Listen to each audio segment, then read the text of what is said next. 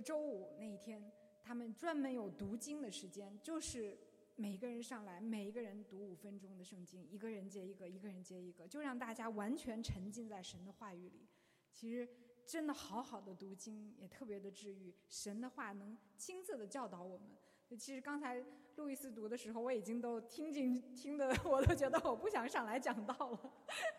所以以后可能我们也需要有这样的一个机会。好，那我们进入今天的正道，我们先做一个祷告。慈爱的天父，我们感谢你的话语，你的话语是多么的甜美，多么的美好。你的话语本身就有最大的。医治作用、教导的作用、更新的作用，主啊，今天我们再一次的来领受你话语的时候，求你帮助我们讲的和听的都能够被你的话语所自祝福。奉耶稣的名祷告，阿门。我想问大家，自由是什么？有没有想过？如果不加思索的说。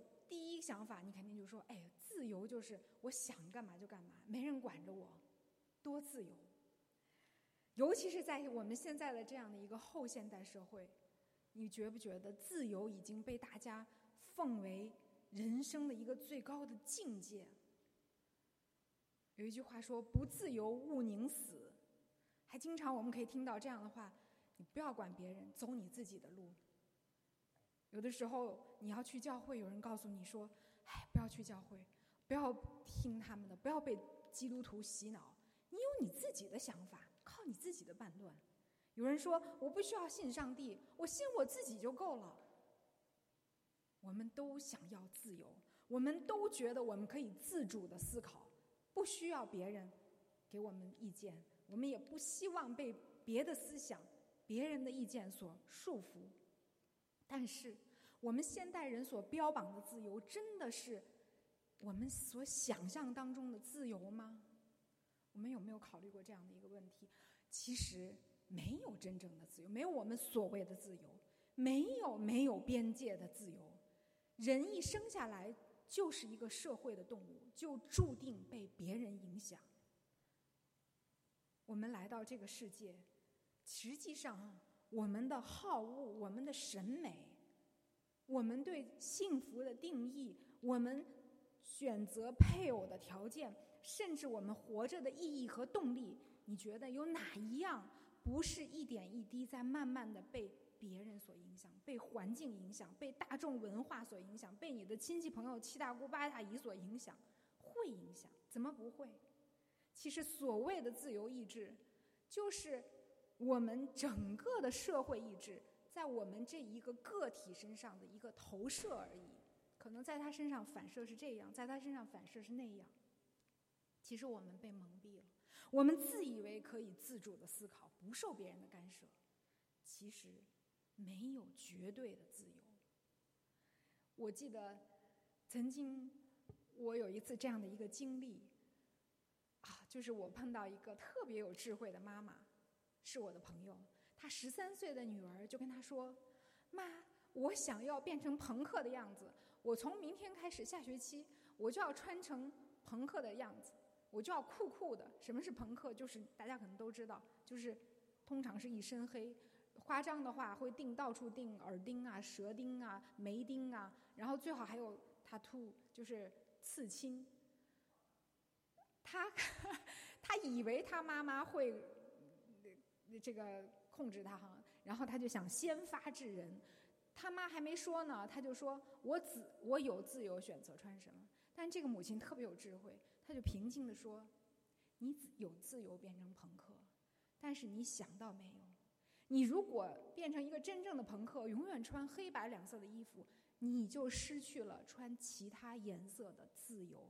你如果想在舌头上钉一个钉子，你就失去了拥有一个完整舌头的自由。”哇，我觉得这个这个 对话虽然是生活当中的一个小例子，但是太有深远的意义了，是不是？我们有时候自以为我们要逃脱一种束缚，其实我们不过是奔向了另一种束缚而已。我小的时候就是一个特别不想被人管的人，我就是那种反嗯权威。后后来我想说，我的所谓的反权威，所谓的叛逆，有什么结果呢？不过就是在数学课上做语文作业，在语文课上学英语而已。我觉得不受这个人管束，我就得受另外的管束。我不想吃这个亏，我就得吃另外一个亏。后来我认识到了，最好被谁管着？被神管着。我要这样的，在我宁可要被神管着的不自由，我也要不要那个被自我的最狭制的所谓的自由。所以，其实圣经的一开篇就给我们讲了这样的一个故事。你看，我们都知道圣经创世纪所讲的这个人类堕落的故事，实际上在今天我们每个人的生命当中，依然在不断的有翻版。上帝给我们创造了。多大的自由？有没有想过，天地万物造好了，一切都是完美的，都是甚好。把一切的秩序铺好之后，创造人类住在其中，给我们生命的意义。园中各样的果实我们都可以吃，让我们去管理、修理、看守这个园子，多么好！但是我们人关注的不是这些。美好的自由，我们就关注一点，神就设立了一个边界，唯一的一个边界就是园当中那颗分别善恶的果子，你不能吃。哎，人看到的不是他所想到的、享有的这些，他看到的一定是那个唯一的边界，他就是要冲破这个边界。结果怎么样？他真的冲破了。然后呢，就是一个接一个的噩梦。人类从来就没有从这个噩梦当中醒过来，真的，而且是越演越烈，越来越败坏。只有什么方法？只有神最后付上他自己的性命，才能够把我们从这个咒诅和噩梦当中给拉出来。其实就好像我们的体育比赛一样，体育比赛都有边界，也有规则。有人说啊。为什么要有边界？我就想胡踢。为什么要有规则？我就想胡打。我这样我玩的开心，是吗？你这样做的时候，你还能享受比赛吗？比赛场地有边界有规则，是为了让每一个人，保证每一个人都能够得到享受比赛的自由，这才是真正的自由。其实，今天的经文就凸显了这一点。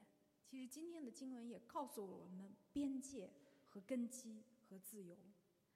今天的经文告诉我们，美满幸福的生活其实有一个原则，就是在神所订立的边界内遵守神所制定的规则。你看哈，今天是诗篇的第一篇第一个字，第一第一节经文，诗人就用三个不字，三个不字。给他自己的生活定了一个边界，是不是？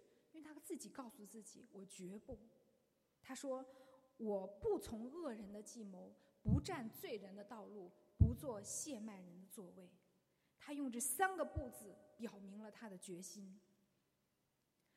当然，生活当中很多的事，我们觉得是灰色的地带，到底做还是不做，能不能做，取决于当时的环境。所以，这要求我们祷告。先祷告，再运用我们的经验和常识，最后在圣灵的平安的带领下，做出一个明智的、合乎中道的决断。比如说，我们基督徒能不能喝酒？如果你在一个明明可以让大家酩酊大醉的情况下，如果你明明是有酒瘾的人，如果你周围的朋友、你旁边的那一位也是常喝酒、会犯酒瘾的，你就不能喝酒。圣经说，你不要让弟兄绊倒了。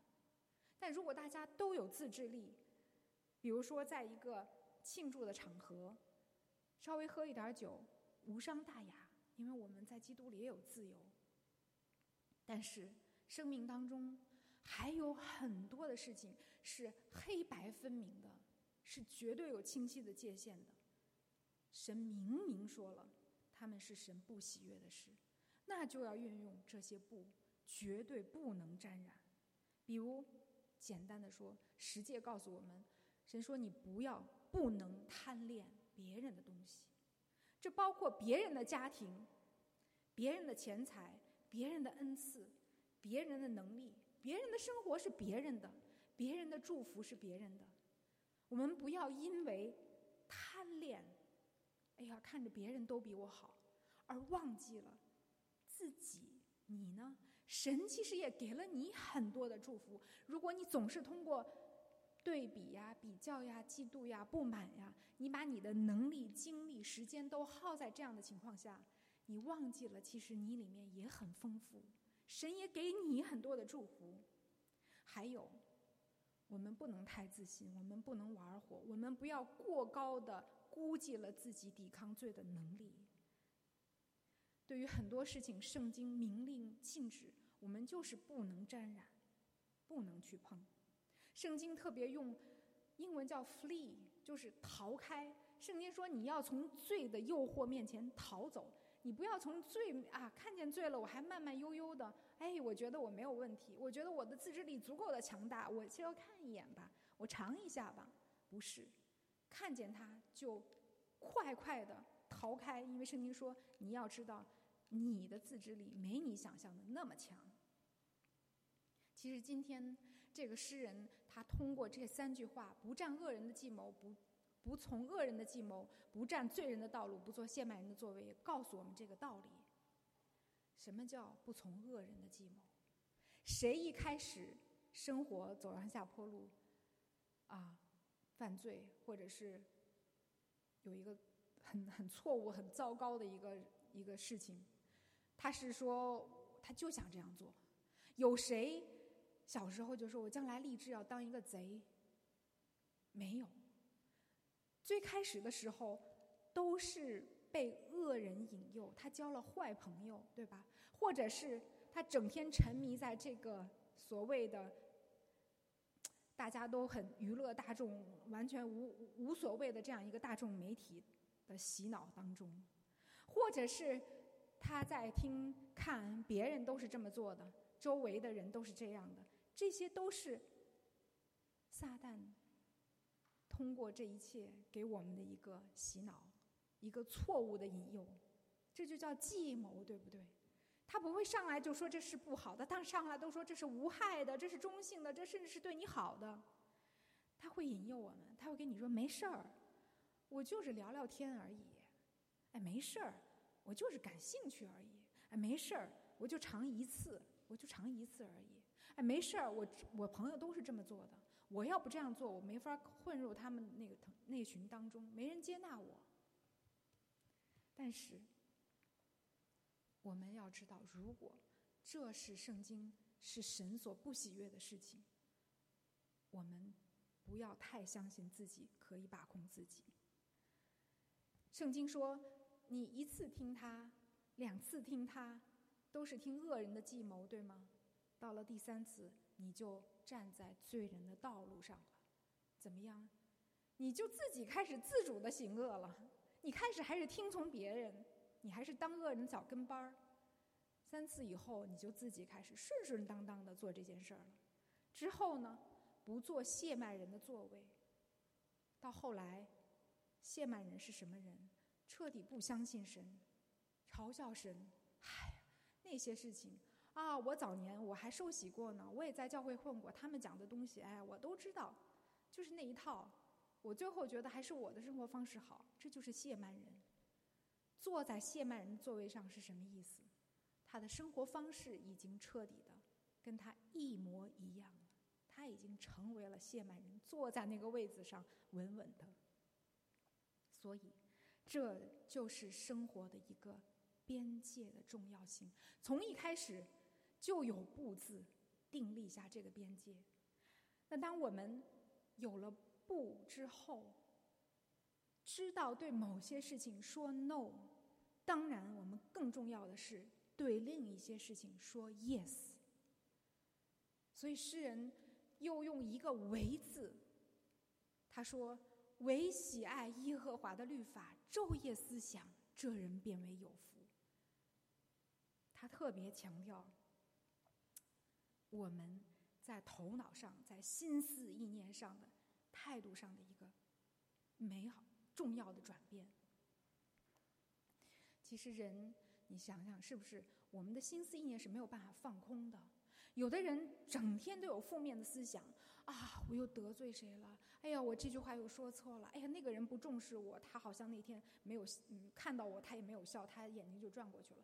哎呀，我我怎么这么惨呀？我小时候那样啦，那个时候这个事儿不该这么做，那个事儿要那样做，或者说，哎呀，我明天该讨好谁呀？我一定要打败谁呀？我一定要怎么样啊？整天沉浸在这样的负面的情绪当中，负面的思想当中。后来有人说，现在网络上特别流行，叫做正念冥想，和帮助我们把思想排空。可是姑且不说哈，我们能不能做到正念冥想？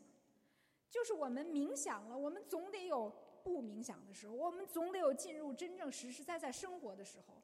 那负面的情绪、思想、乱七八糟的坏东西，不就又都来了吗？你不可能通过放空自己而改变自己。真正的办法是让好的东西进来。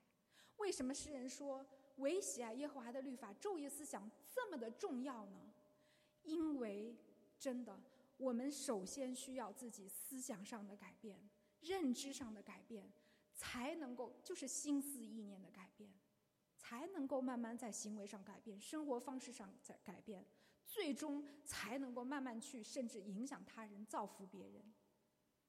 所以，神的话语是多么的重要，让神的话进来，才能够把坏的东西排出去。有一个姊妹，她有一段时间心里面很黑暗，她整天，她甚至到了后来，她觉得她都有点神经质。她说她常听到魔鬼的声音。幸好她那一段时间，她加入查经小组，查经小组就规定每一次都背诵一句金句，第二周检查。那她为了要嗯别到时候尴尬，她就在前一天使劲的背诵金句。后来她发现，在他背诵经句的那一天，他的心情就是要平安很多。哎，有的时候甚至那句话当时就帮助了他，解答了他的疑惑，甚至在当时用。一些很奇妙的方式，哎，他就把神的话给应用出来了，所以后来他就越来越喜欢读神的话，直到后来他真的是昼夜思想耶和华的律法，背诵金句，帮他度过了生命当中最黑暗的一个日子。所以诗篇的作者说：“唯喜爱耶和华的律法，昼夜思想。昼夜思想不是一个。”学术活动不是说啊，我明天要去读摩尔神学院，我今天晚上昼夜写论文，不是一个啊任务啊，我要我要我因为签订了一个合同，我要昼夜。其实真正昼夜思想，是因为你爱神的话语，你真的因为顺服神的话语，渴慕神的话语，先在思想，后在你的情绪。最后，言语、行为、生命，周围的人，所有都开始慢慢的像涟漪一样，一波一波的改变了。你尝到甜头了，尝到好处了，你爱了神的话语，你一定会昼夜思想。所以，这也给我们提一个醒：我们说我们爱神，我们就一定会爱神的话。你爱神的话吗？那一个热爱神话语的人，他的生命会是什么样呢？诗篇的作者说：“他将要像一棵树，栽在溪水旁，按时候结果子，叶子也不枯干。凡他所做的，尽都顺利。”有这么一种人，你一定会发现，你周围也有这样的人，就是他们不会被年龄打败。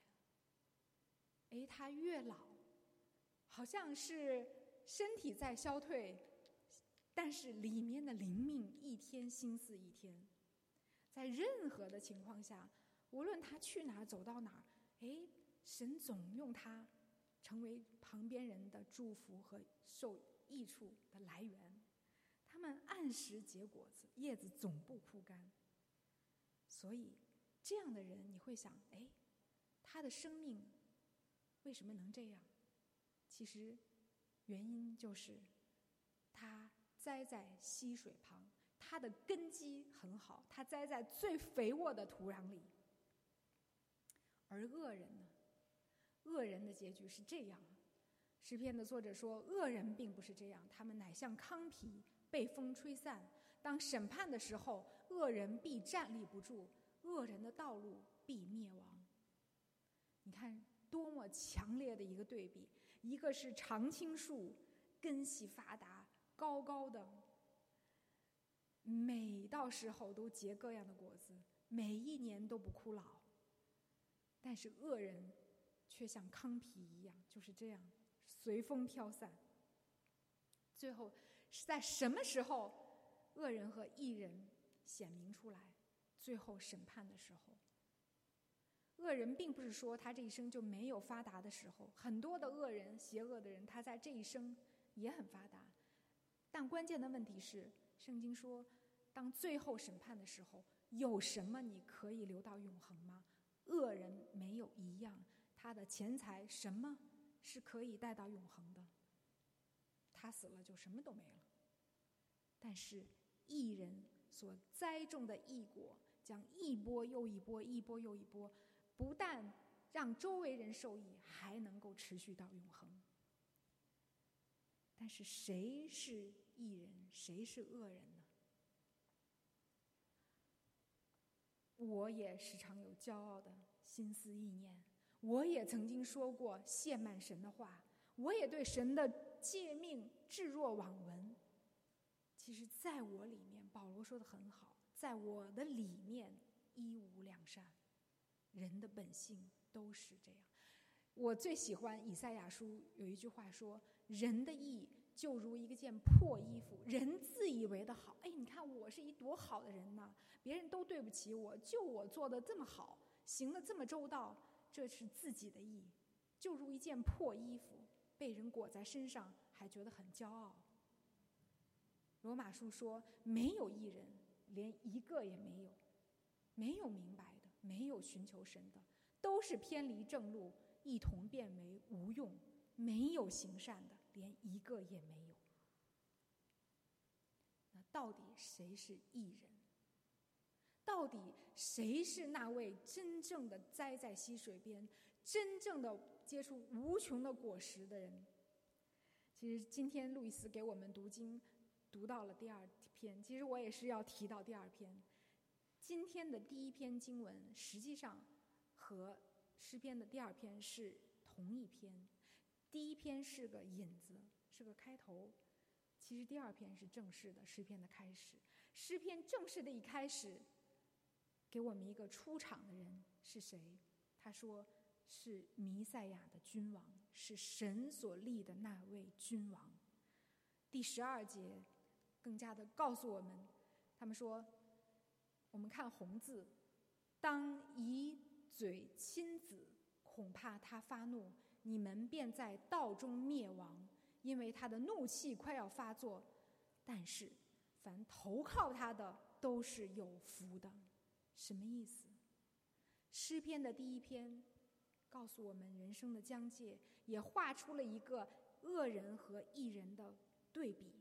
诗篇的第二篇告诉我们，真正的义人，唯有神在他圣山上所立的那位君王。实际上，万民，你看他说，万民都在谋算虚妄的事，世上的君王一起来抵挡耶和华和他的受膏者。实际上，剩下的所有的人，每一个人，其实我们不过都是恶人、罪人、亵满人。我们应得的，实际上都是。神的责备、神的耻笑和神的烈怒才对。其实我们结局最终应该都是一样的，就是像糠皮一样被风吹散。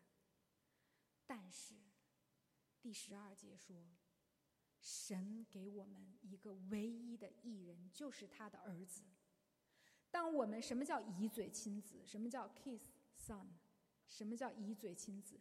就是恭恭敬敬的、完全降服的来到神儿子的面前，投靠他，这样我们就成为了艺人。哎，这是什么意思？怎么突然我们所有的罪人又都变成了艺人呢？这就好比一个婚姻关系。其实用婚姻来比喻我们和神的关系，不是我创造的，是圣经最重要的一个比喻。其实婚姻是一个很神奇的事情，婚姻这个很奇妙的关系，很奇妙的盟约，你没有想过，他原本是两个完全不相干的人，不认识，但是有一天他们要进入一个约定，进入了这个约定，这个约定就把他们两人从此绑定在一起，你的就是我的，我的就是你的。其实圣经为什么说婚姻很神圣？而且圣经说，人的婚姻也预表了人和神的关系。什么意思？当我们和基督因着信，我们和基督进入这种盟约的关系的时候，基督的东西就是你的东西，你的东西被基督带走了。什么？你的一切的罪，你的债，就好像说你嫁了一个亿万富翁，你的那点债他都替你还了。他的这个这可能这个理解更好理解，他的千万家资，他的荣耀，他的公义，都变成你的了。这就是神所说的“算为我们义”。本来都不是我们的，但是因为你进入了盟约的关系，都算给你了。这就是恩典。你凭什么？凭你进入了和基督的盟约。所以我们说。我们先是拥有身份上的义，才拥有德行上的义。什么叫德行上的义？我再用婚姻做一个比方。你发现没有，有一些感情非常好的老夫妻，他越是时间相处的久，你会发现他们两个人越来越像，说话走路样貌都变得像了。尤其是前面一个人说前半句话，后面一个人就能接后半句话。为什么爱和陪伴改变了一个人？同样的道理，如果我们真的爱神，我们真的渴慕神的话语，我们真的花时间，而且是优质的时间，认认真真的学习他的话，愿意被他降服，我们不就越来越像他了吗？这就是我们在德行上越来越有神的意义。我们的生命反射出了神的样子。其实，我今天讲到的经文题目是“边界和根基”。刚才我讲到的是边界，用三个不和一个为，给你的生命有了一个边界。还有根基。第一篇说，这个根基它扎在溪水边，它就不断的生长。圣经也告诉我们。我们人生真正的根基就是在基督里。你可以把基督想成最肥沃的那个土壤。如果你是一棵树，你把根基扎在基督这个肥沃的土壤里面，你向下扎根，向上结果，不断不断的长大，这是靠你自己吗？不是，特别自然，是不是？这就是生命的一个很自然的自然现象。所以，真正的幸福的生命、蒙福的生命，就是有正确的边界，有正确的根基。对不对的事，神所不喜悦的事，坚决说不；对容神一人的事，对神的话语，坚决说好。然后通过信心，把你人生的根基建立在基督这块磐石上。我相信这样的一生。一定是最成功和幸福的，当然未必是世人所说的他们理理念的成功和幸福，是神所说的成功和幸福是什么？最后有一天，最后有一天，不管你信还是不信，你接受还是不接受，每一个被神所造的人都要来到神的造物主的审判台前。到那个时候，恶人。罪人、谢曼人，他们一生就如糠皮一样，没有一样可以带到永恒。而在基督里的人，你因着基督所行出的每一件美善之事，都是你结的果子。这些果子存到永恒。那个时候，基督就会把荣耀的生命冠冕戴在你的头上，说：“我的好仆人，忠心良善的好仆人。”那就是我们最大的成功，是不是？想象一下，在永恒里造物的主夸你是忠心良善的好仆人，你的一生是不是最成功的？让我们来祷告。慈爱的天父，我们感谢你，因为你的道路高过我们的道路，你的意念高过我们的意念，所以你警戒我们，要我们给自己的人生树立正确的边界。更重要的是，你把你的话语给了我们，你的话语里面就有你的样子，就有基督的信息。照你的话语，我们就更认识你的儿子，我们就更能把根扎在他的里面。求神帮助我们在新的一年拥有正确的边界，拥有能力、坚强的信心，对不对的事说不，也对你的话语说好。我们奉靠耶稣的名祷告，阿门。